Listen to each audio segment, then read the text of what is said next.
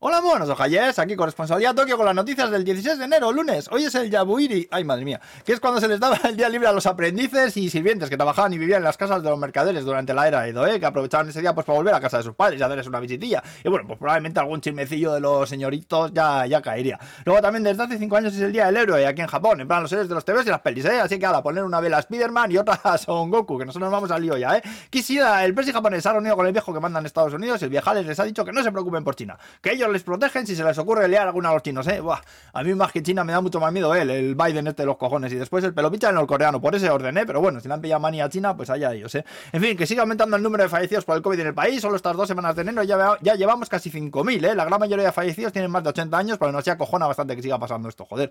Todavía estamos bastante lejos de superar la movida, ¿eh? Esta noticia choca bastante con otra que dice que el gobierno está pensando en dejar de pedir a la gente que se use mascarilla en interiores, ¿eh? Aunque bueno, seguramente la gente pues siga usándola de todas maneras, ¿eh? Luego una encuesta dice que el ramen, el sushi y el yakiniku son las tres comidas preferidas de la gente. Por eso uno sinvergüenza saca una hamburguesa de yakiniku y arroz en Shibuya. Es decir, que en vez de pan tiene dos tronchos de arroz ahí apelmazado y en vez de carne de hamburguesa tiene una montaña de, carne así cortada fina del yakiniku. Este así asada, madre mía, vaya guarrada, joder.